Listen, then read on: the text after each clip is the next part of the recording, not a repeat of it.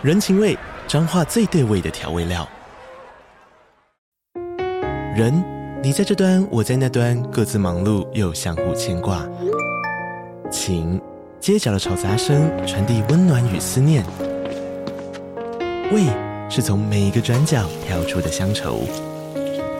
这里是彰化县政府 Podcast 节目《彰化早咖》，我是主持人内克。从彰化大小事各具特色到旅游攻略，透过轻松有趣的访谈，带着大家走进最在地的早咖。准备好了吗？彰化的故事，我们说给你听。以上为彰化县政府广告。안녕하세요，欢迎收听这一期的韩国话匣子，我是兰妮小姐，我是索尼克。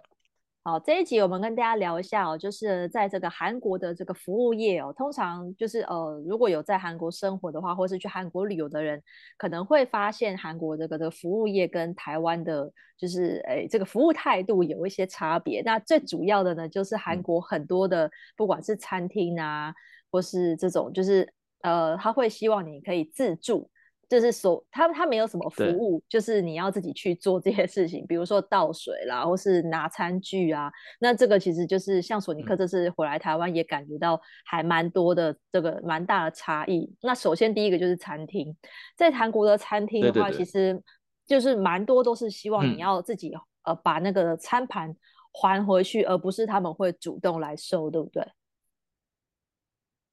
嗯嗯，因为其实这个我特别有感觉，是我因为我我前阵子回台湾一趟嘛，然后我就台湾吃早餐，然后早餐吃完了以后，我就顿顿时觉得有点尴尬。我想，哎，其实我因为我习在韩国生活久了，会习惯把吃完的东西然后还回去给店家。嗯，但是在台湾的餐厅或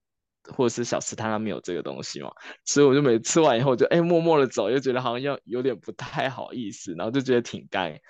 挺尴尬的。然后之后我回来韩国以后，像我那时候就特别发现，就是其实像我们去餐厅或者是呃一些小吃店吃东西的时候，然后习惯会把自己吃完剩下的东西就还回去给店家，让他比较好收。嗯，对。然后还有一个就是餐厅，不知道大家有没有发现，就是韩韩国在台湾的话，你吃东西通常都是可能店家会把餐具那些整理好给你。但是在韩国，通常是你要自己去拿那个筷子啊，或者自己去拿汤匙啊，自己去拿面纸。嗯嗯，就是它通常会藏在那个桌子下面的某一个角，啊、就你要去把它拉开，然后拿拿东西自己 setting 好你自己的餐具用餐。但是我记得我以前在台湾的时候，好像是他上菜的时候，他会直接顺便把筷子那些一起帮你给设定好、嗯、setting 好。我觉得好像要看是什么样的餐厅，因为如果是你是那种中餐厅的话，它桌上，呃，嗯、桌上通常会有筷子啦，筷子。嗯、我像我去吃那个牛肉面，牛肉面店的话，筷子跟汤匙这种基本的，它会直接放在桌上，那你就自己拿。嗯，然后酱料的话也是都在桌上，所以。这个这个你说要是半自助嘛也算，就是店家不会主动拿酱料给你，就是自自己拿。可是像那种，嗯呃，如果是吃西式的话，像我知道有一些那种卖卖三明治的啦，或者这种轻食店，那他就不会，他那种餐具或是水，他就是放在一个回收台的附近，嗯，这个就是你要自己去自助。但是这个好像大家都还蛮习惯的，对对对，因为通常这些店啊，如果你要自助自助的话，通常就不会收服务费。嗯、因为我我们刚刚聊的，我才发现说，其实、嗯、呃，台湾跟韩国最大的差别就是，台湾蛮多餐厅会加一那个一层的服务费，所以你结账的时候，嗯、通常都要再再加一层的这个费用。那有服务费的话，他帮你送餐，帮、嗯、你送水，我就觉得好像也蛮合理的，就是也不会要你自己把餐盘放回去嘛。嗯那假设你像韩国，他是没有收，嗯、然后要你自己做这些事情，我觉得好吧，那反正你你根本没有 服务到我，那那我也没有付服务费，那自助就自助吧，嗯、对啊，对，但但我之前回台台湾的时候，我发现很多餐厅也是虽然没有收你服额外的服务费，但他还是服务的很到位，就是他一样会帮哎、嗯、你要什么他都拿给你，只要你像你要杯水，你可能在台湾的时候，那个店员会直接拿水给你，但如果你在韩国，他会跟是那个饮水机叫你自己去拿，对对对，就是韩，对对，韩国通常都会有个 safe bar，然后那些就像像你要续小菜，你这个小菜觉得好吃，吃完了以后你要再跟店家要的时候，店家会跟你讲说这 safe bar 在那里，然后你要自己去拿。嗯，就不知道兰你有没有这经验？我是自己还蛮常有这经验，因为有时候有的时候吃完小菜以后，就得就是习惯就会自己。就那一桌就会有一个人会去后面拿小菜补这样子，哦、对，这还蛮特别。如果在台湾的话，通常是跟跟店员讲说，哎，我可能要什么小菜，然后他才会再给你。对，可是像是那种，韩国是不一样，嗯。但是韩国料理店的话，嗯、我觉得最大的差别是因为韩国的小菜是可以无限续，但是台湾的韩式料理，啊、对对对，它很多只有规定你只能续一次，所以一次的话就是由店家续给你。嗯你就不能自己夹，啊、因为他可能怕你自己夹会就是没完没了，嗯、就大家就会贪心，就是一直 夹。我觉得是这样，哦哦、这样对对对，对，所以台湾就不会开放你自己去夹小菜，就是都是由店员给这样子，嗯。嗯对，嗯，然后像我，我之前去那个呃桑拿，就是汗蒸幕的时候，然后汗蒸幕里面不是有也有也会卖吃的嘛，嗯、像那种卖吃的，你去呃买了鸡蛋，或是买了那个什么呃饮料，那些都吃完以后，你都还要自己收拾干净，然后拿统一拿回去给那个、哦、对退餐的地方，对他才会帮你收。就是就是我觉得韩国人已经是养成一个习惯，所以因为我在在韩国已经生活久，就习惯要收一收东西，然后突然到台湾的时候，哎。可以就可以东西放着就走，就觉得哇，这个还蛮蛮就是蛮舒服的，就是我觉得就不用再还特别去买。台湾台台湾的餐厅就是看产业啦，因为我们可能从小就有被训练，比如说你吃麦当劳这种素食，嗯、你就会自己拿去丢。可是如果你是吃一般的餐厅的话，嗯、你就会自动知道说，哦，这不用收，就是或者是你去美食街，就会有阿尚主动过来问你说，嗯、吃完了吗？他就要收走。就是你已经有点习惯是这个模式，就不会有人特别去问说，哎，这个要自己收吗？还是什么的？就是有点像是大家对会直接转换不同的情境，就是你在哪里吃饭，你就知道说，哦，这个要怎么做，就是比较比较还好。可是你说下在韩国的话，嗯、如果都要。自己自己收，可能很多外国观光客要是没经验来，然后没有自己收，会会不会被骂？对。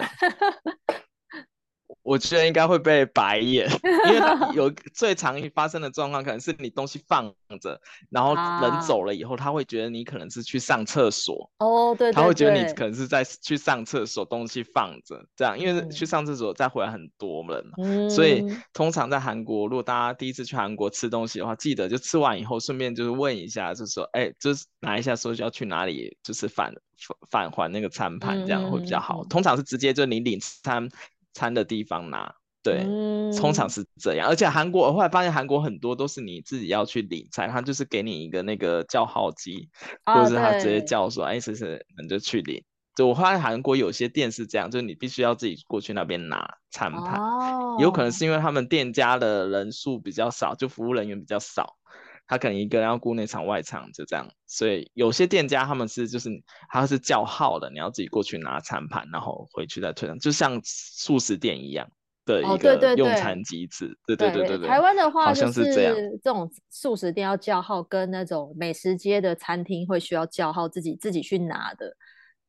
这种、嗯、这种的话，就是大家会还会会自己习惯啦，因为你知道是在美食街，但是美食街台湾的美食街比较不会。要你自己返还那个餐盘，嗯，就是你要自己去领。可是因为你退还也不是还给原来的店家嘛，因为它有一个统一的，就是收集所有餐盘的地方。对，所以我觉得这个就、嗯、就还好。就是因为有我说我反而觉得有点困扰，是其实我可能还没吃完，但是那个阿尚就会一直过来问你说你吃完了吗？就是好像哎，他要他要他想是想要赶快下班还是怎么样？就是我还没吃完，可是就有点。被赶的那种感觉，对。可是因为这些地方，也、啊、因为其实这些地方常常很多人这边就站着那个位置吃完，继续在那边聊天也不走嘛。然后美食街常常就会看到那种很多人在等位置，啊、但是有很多人吃完不走的情况。所以我在想，他是不是想要、啊？所以这时候阿尚就会出动。对对，可能会 催你，就吃完赶快走，会留给别人这样，啊、有可能是这样了。对啊，但是我觉得基本上大家。嗯，该还的地方就会还，像素食店就会还。那你说像星巴克这种、嗯、这种咖啡厅的话，它有回收台在那里。嗯、呃，大部我觉得大部分人会知道喝完要垃圾拿去回收台，或是旁边就有垃圾桶。但是还是会有人就是不会做这件事情。嗯、像我以前在星巴克打工也有这种经验，就是很多人就是觉、觉得吃完就会有人来收。那种就是整桌吃完放在那也有，嗯、但是店员有，但店员当然不能就是放着不管啊，因为还是有人需要位置嘛，嗯，所以他会去寻那个外场，就是你如果看到就是一副就是很明显是吃完人已经走了，就会把它收掉。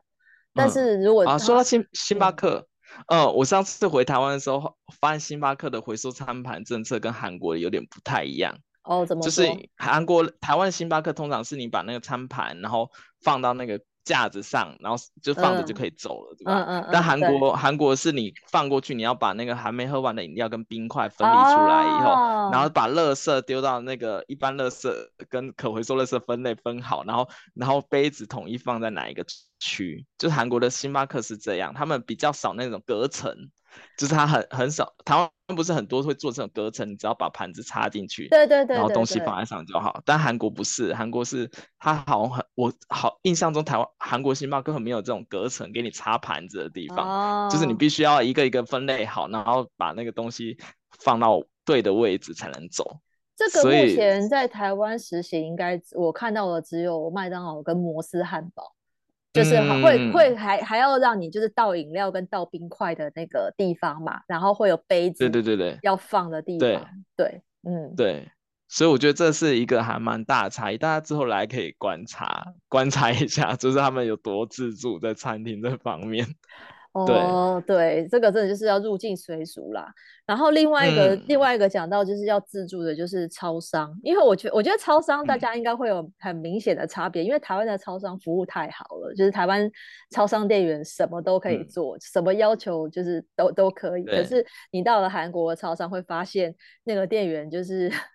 也很难听一点是觉得他很懒惰，懒惰就 是什么的，就是客人要自己做的事情也蛮多的。像你说，连买咖啡还要自己做。嗯，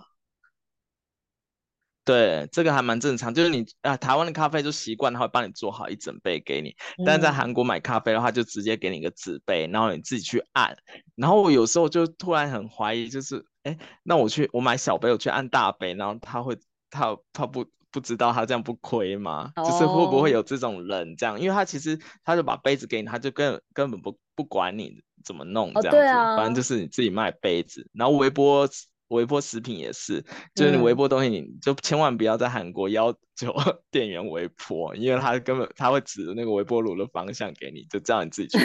你要自己去按。嗯，对，你要自己去按。然后有时。有的时候你又就会不知道说你要按按几分钟，然后他有时候会贴，就说啊呃便当几分钟，然后牛奶几分钟，什么什么几分钟，你要自己去按。然后韩国的微波炉的那个机型还又不一定都没有统一，你知道吗？有些按法会不太一样，因为我记得台湾的微波炉好像是统一，就一二三四比较清楚。对对对，他就会告诉你是几号，你就是无脑直接看他写几号，写五就按五。就是不太需要思考，照着做就好。对，但韩国的超商微波炉有些店，同一间店它有两种不同的按法，就是它有的是按三十分钟，哦、按三呃按三十秒三十秒这样加上去，有的它有一二三四五，就是你就是你要先要理解一下怎么按那个超商微波炉，然后再自己弄。嗯、然后再一个是我感触比较深的，就是那个寄快递，就去超商寄寄包裹的事情，就是如果在韩国你。在用那个超商快递服务的话，嗯、他是扫扫完码，然后收完钱以后，他会叫你自己把那个包裹拿去他们的快递箱去放。就这一点，我觉得比较 吓。可是就因为在台湾，我以前有在台湾寄那个超商店到店那些，对，所以以前都是我记得我都包装好，然后他扫完条码以后，他会把我的包装收起来，对，对对，自己收，这店员会拿去放嘛。因为我根本不知道放哪，嗯、然后，对啊，但是那个我在韩国寄快去超商快递的时候，他就跟我讲说啊，他收完条码了，他以前收了，叫我叫我自己去后面，然后打开这柜子里放第几格这样子，嗯，然后我就觉得哇，我其实每次我都会想说，哎，会不会我我放错位置，然后快快递员来收找不到还是怎么样，我都会有点这样担心，因为韩国就是什么都要自己来，对，对啊，所以我就觉得。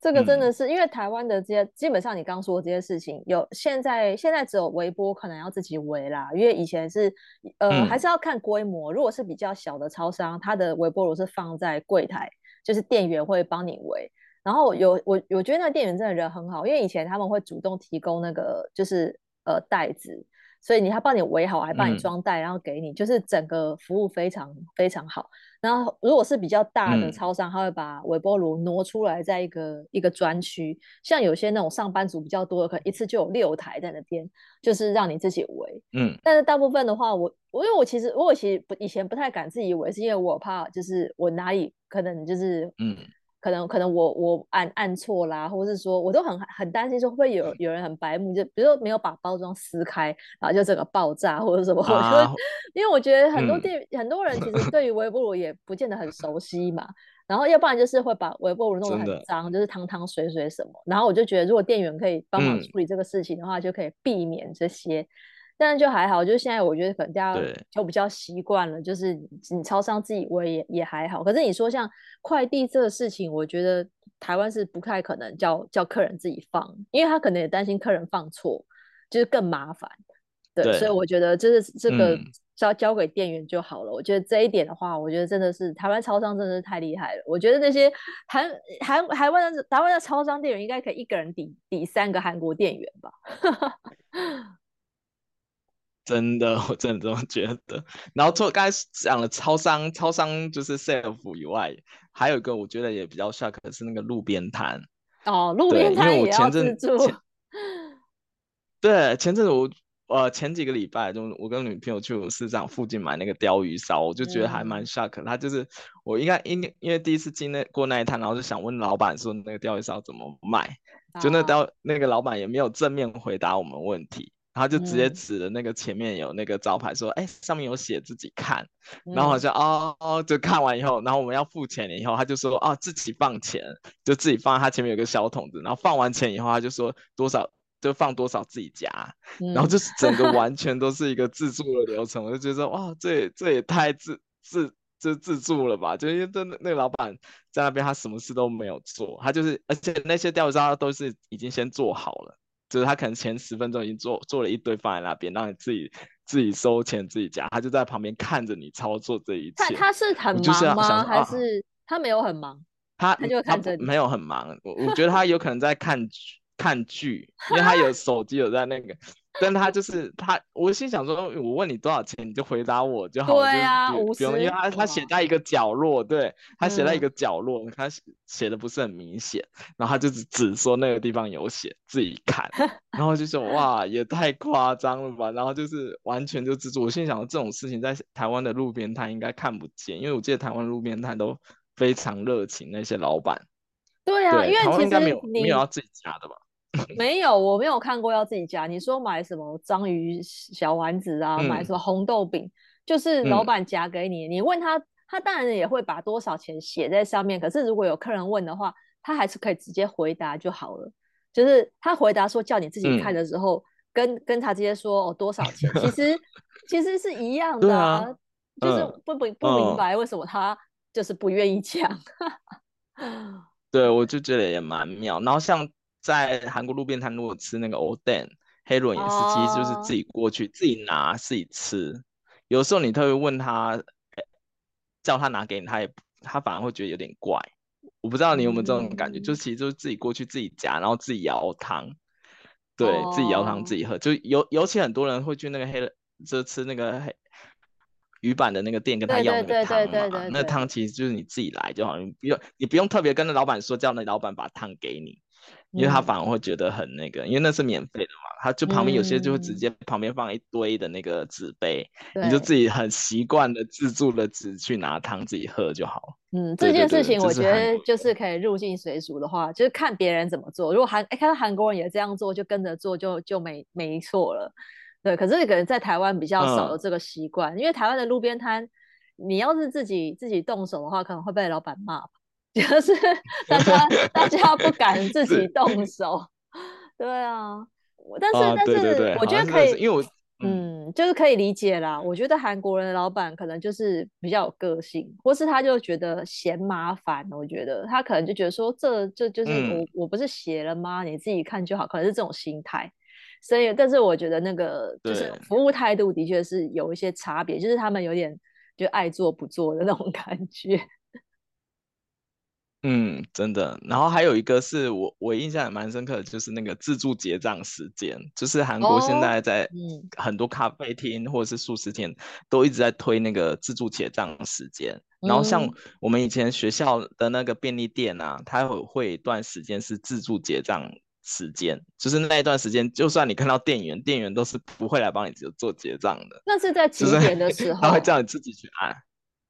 大概他会有一个，通常是。通常是离峰时间，然后现在很多超商是过了晚上十二点以后就变成自助无人店，哦，他也不没有没有大夜工读生就是了，嗯，对对对对对，有很多像很多便利店都是没有没有请大夜，然后就是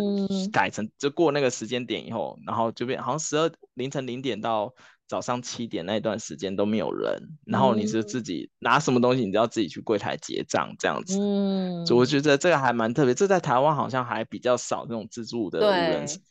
超商。嗯嗯。台台湾目前的话，有二十四小时的店，应该只有超商啦，其他的素食店是没有。但最近有一个新闻，我觉得蛮好笑的是，就登上社群，嗯、因为有一间超商就是大夜店员那天翘班没有来，嗯、然后呢，嗯、他们就打烊了，然后。在那个门上还有贴一张纸条，写说“叉叉叉今天要值大夜班，但是他翘班，呃，我 我没有理由帮他上班，呃，我我也有事怎么样，所以就打烊啊。然后然后因为就因为这张告示，就是引起很多的评论，就有些人觉得说没错啊，他翘班你为你你不需要帮他代班，但也有人觉得说就是、嗯、就是其实其实你就是一。有些人会觉得说，你就帮他 cover 一下嘛，就是怎么会、嗯、怎么可以就是没有人上班？就是我觉得这个很妙，啊、因为因为通常很、嗯、很几乎没有看过超商打烊是因为有人翘班这种情况，要不然就是店长会 跳下来自己扛啊，对啊。嗯，但是在韩国超商关门。我还蛮常见到的，哦，真的吗？就是哦，很很多时候是，假如说他去上厕所，他就直接留个纸条说外出中，或者是或者是那一天的我我家附近有很多超商，有的时候他就门自己关起来，然后里面灯灯就关掉了，可能那天晚班没来上班吧。就 我其实还蛮常遇到，就是韩国超商关门或是不做二十四小时这件事情。哦然后这点我觉得还蛮妙，就是他们就是就是他有的比较比较好心，然后写个纸条，有些叫直接锁门，尤其是像、哦、像韩国的有些地铁站的月台，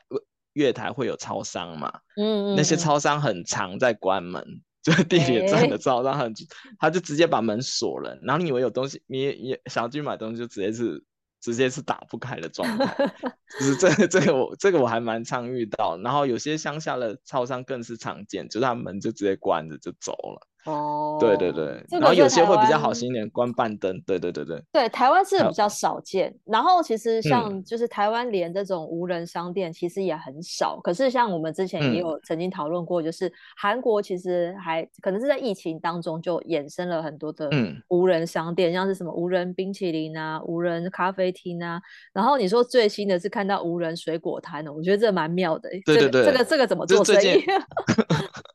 这就就我最近最近去那个新龙山站，然后搭在那在地铁站内哦，就地还没有出地铁站以外，然后它就有一个那个无人无人的水果摊，我觉得还蛮妙。它就是跟外表跟一般的那个水果摊是一样的，但只不过它上面就写了那个价目表，就说啊这个冰箱假如说拿几颗橘子是多少钱，然后就自要自律的拿了那个钱那个橘子，然后去那个。那个自助，它有个自助结账机台，你要自己按，说我拿了橘橘子几颗，然后按下去以后，啊、然后自己自己结账，完全都要自己来。对，我就觉得这还很妙，因为一般的自助商店通常都是有条码在上面，对对对对，水果没有条码，对啊，对啊，然后他他就直接跟你讲啊，这多少钱，然后这多少钱，几颗多少钱，然后这这这一篮多少钱，然后就觉得这还蛮蛮新奇的，对。但是无人商店的话。韩国的无人冰淇淋店非常多，我觉得冰淇冰淇淋是是你要自己挤，是不是？那个双淇淋那种吧？它是像那个超商卖的那种有包装的哦，你哦有包装的，我以为是那个嘞双淇淋要自己挤出来的那种。没有没有没有没有，它就是里面就是很多个冰柜，嗯，然后你就自己从里面冰箱拿你喜欢的冰棒去那边扫码结账。对对对对，然后还有最近还比较流行是无人小菜店。就是因为韩国人很喜欢吃小菜嘛，啊、所以很多那种无人的小菜店，就是它里面就也是你进去里面全部都是一一个一个的冰箱，然后它上面就会有就是啊这个这个小菜多少钱，这小菜多少钱，拿拿了自己去结账走这样子。哎、欸，可是这种这种店的规模多大、啊嗯？它是一个这种对小平数的还是小平数的？大概台湾饮料店的大小哦，就它里面就只只有摆一些冰，都都都是摆那种直对，直立式的冰箱让你去结，对，哦、然后对，然后像除了这种无人呃小菜店以外，最近还很流行那种无人猎印店，嗯，就是很多很因为以前呃可能韩韩国人很多家里都没有那个印表机，嗯，然后所以像那种在学区那边的呃社区都会有这种无人的猎印店，它里面有很多台电脑，然后有很多影印机，然后让你去那边猎印，嗯嗯。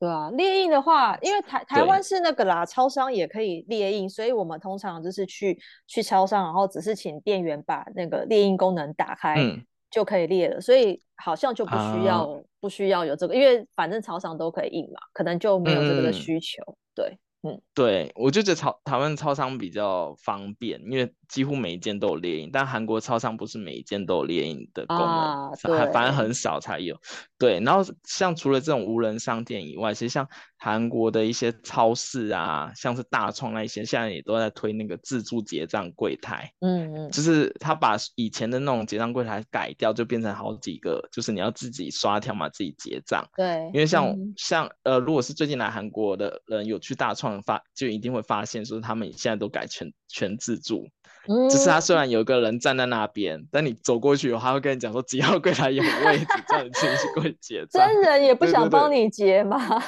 对，不想对，然后然后他们现在那个自助柜结账柜台都有中文界面了，所以就算外国人，他也会叫你过去。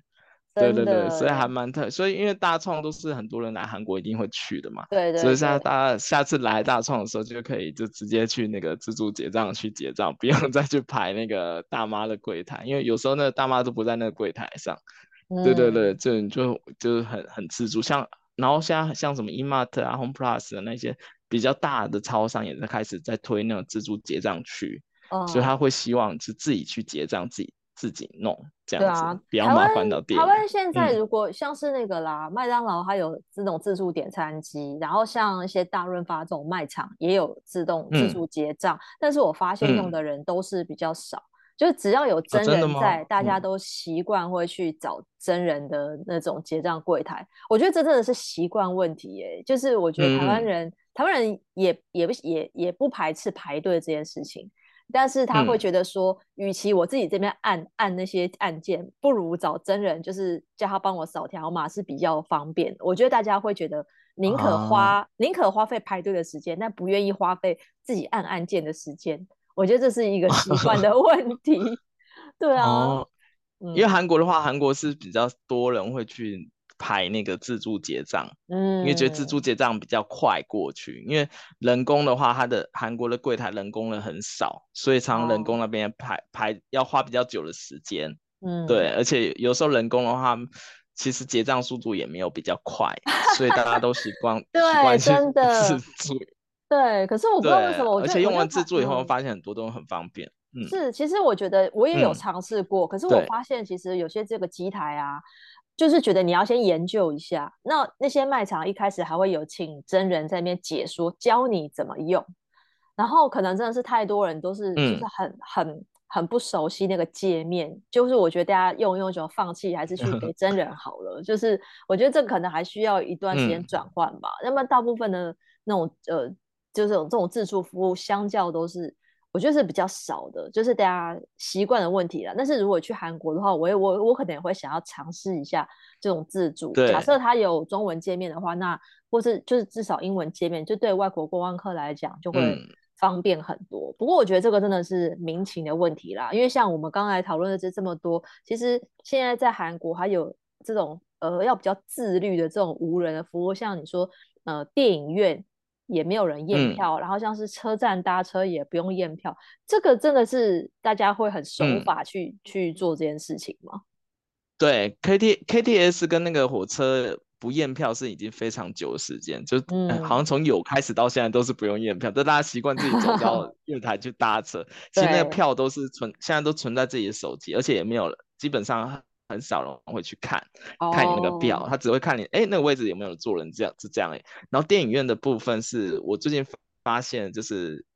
呃比较。市区的那种，就是比较住宅区的那些电影院，很多的，就是电影上映的时候，它是没有人人会在前面验票，就自己时间到了自己走进去，哦，对，然后那里面的店员就他就只做打扫，打扫完出来以后他就走了，对，然后就连我之前去那个那个啥。那个小欧亭站那边的电影院也是，好像是 CGV 吧，好像是 CGV 也是，它也是没有人在那边验票，它直接摆一个机器，就是让你自己扫那个你的那个电影票的条码进去，自律扫码，自律自律进去找位置坐这样子，我觉得还蛮特别，因为我这种事情我在台湾根本不会想都不敢想说，哎，电影院竟然没有人验票，搭车也不用验票这样。因为我觉得一定会，要是这件事在台湾可以可以做的话，应该多少会有人是那种。贪小便宜或者走漏洞，就是哎，那我今天不买，是不是没有被抓到？因为像以前也有人曾经在讨论说，像欧洲的车站也没有在验票，然后就说台湾有没有办法做到这种、嗯、这种呃什么道、嗯，就是靠你的道德去维持。但是很多人就会觉得说，就是持反对意见，说一定会有人就是没有付车票钱，就是我觉得这个很难去去去抓啦，就是要靠大家自律的话。嗯就是除非你就是把，嗯、就是就是先先做好可能会有亏钱的准备，然后再去试行有没有办法。嗯、对啊，我觉得这个这个还我感觉韩国也是会有人逃票那些，一定会有吧？嗯，对啊，但是还是大部分的人还是还是会比较自律的去做这件事情。因为欧洲是说，要是你被抓到逃票，他罚的很重，就是可能一次就罚你几千块台币。哦、但我不知道韩国如果抓到，那要罚多少？就是有没有一种惩罚的机制啦？嗯、对对，韩国应该也是有，他可能一票价或者什么，有的是甚至直接说罚一百倍之类的。哇，对啊，嗯，但是所以可能大家就比较守法一点。对，但是我觉得也好，就是我觉得这件事情是可以试可以试行看看，就是看大家有没有办法，就是这个评估一下，这样比如说实行两个月，然后看有没有亏钱。如果发现，因为他如果有算进站人数跟那个票价，如果如果他的那个营收可以可以没有差别的话，我觉得那也不错，因为你就省去那个验验票闸门的那个时间，其实当然就是方便很多。有时候光卡在那边也觉得很麻烦，尤其韩国人又、嗯、我超没耐心的这种，对吧？所以我觉得嗯，这个或许我们台湾看什么时候可以试试看。但是首先这个无人的部分，大家要先习惯了。我觉得大家这个。可能可能还要一段时间吧，嗯，对啊。那今天就跟大家聊到这边喽。如果大家下次去韩国旅游，就可以观察一下这个在服务业这种自助，还有这个这个无人商机的这个服务方面，跟台湾有什么不一样？那如果想要追踪我们这个韩国的话题讨论，可以加我们脸书韩国话匣子社团。在这边跟大家预告一下哦，我们在年底前的那一集呢，会成会有一个呃韩剧相关的活动，那到时候会有这个赠奖活动，请大家多关注我们。社团内的公告，先在这边先跟大家预告一下，那应该就是下个礼拜我们就会在社团发文了。那如果想要追踪韩国的消息，嗯、可以追踪我的粉专 Hello Lady 南里小姐，还有索尼克的玩转韩国。那我们下礼拜再见喽，拜拜。嗯，拜拜。